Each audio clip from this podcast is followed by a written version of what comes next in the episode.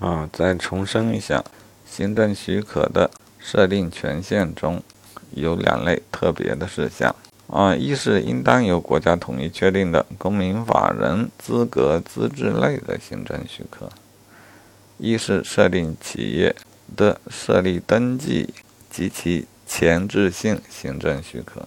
这两种行政许可的设定主体有什么要求？看来是只能国务院来设置了。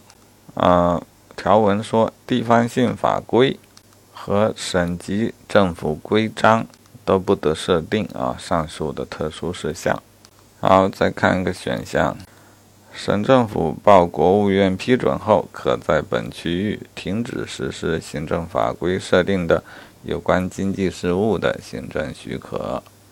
这个选项对否？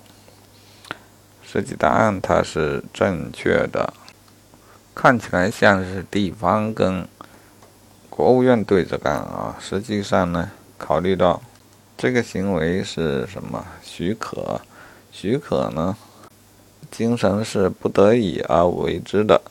若能通过其他方式实现，则不实施许可啊。因此有这样的规定：省级政府啊，对于本行政区。